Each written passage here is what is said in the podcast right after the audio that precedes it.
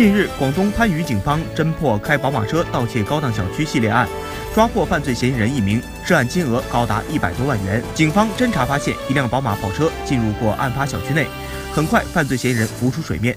随后，警方将犯罪嫌疑人郭某抓获，并在其驾驶的宝马跑车内缴获港币、金银首饰、名牌手表等贵重物品一批。据了解，郭某留学归来，家庭条件不差，但父母离异，导致其产生叛逆性格，独自离家后，由于缺钱，遂产生盗窃歪念。郭某交代，作案工具宝马跑车是租来的。他认为开宝马车进入高档小区，保安物业一般不会有所怀疑，可以顺利进入小区作案。